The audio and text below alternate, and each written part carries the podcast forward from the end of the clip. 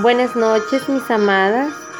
Damos gracias al Señor por este precioso tiempo de devocional una vez más, en el que estamos dispuestas a aprender y a seguir cultivando este precioso don que es el agradecimiento.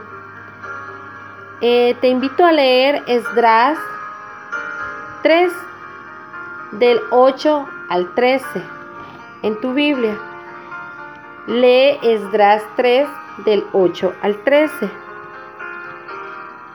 El 13 de octubre de 2863, en la cúspide de la guerra civil en Estados Unidos, el presidente Abraham Lincoln emitió la Declaración de Acción de Gracias, llamando a la, llamando a la nación a un día de acción de gracias y alabanza esta declaración eventualmente dio lugar al establecimiento del feriado Día Nacional Americano de Acción de Gracias.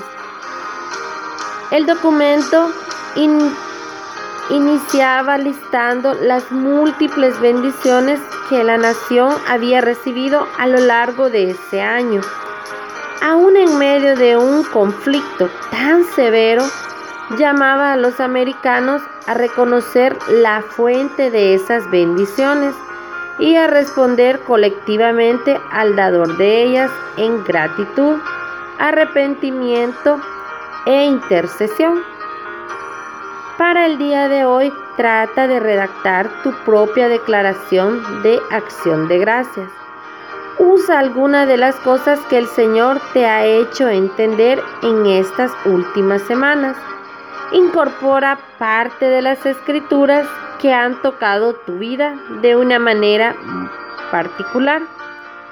Dedica tu vida a lo que tus propias palabras están diciendo. Luego comparte lo que has escrito con tus familiares o amigos cercanos.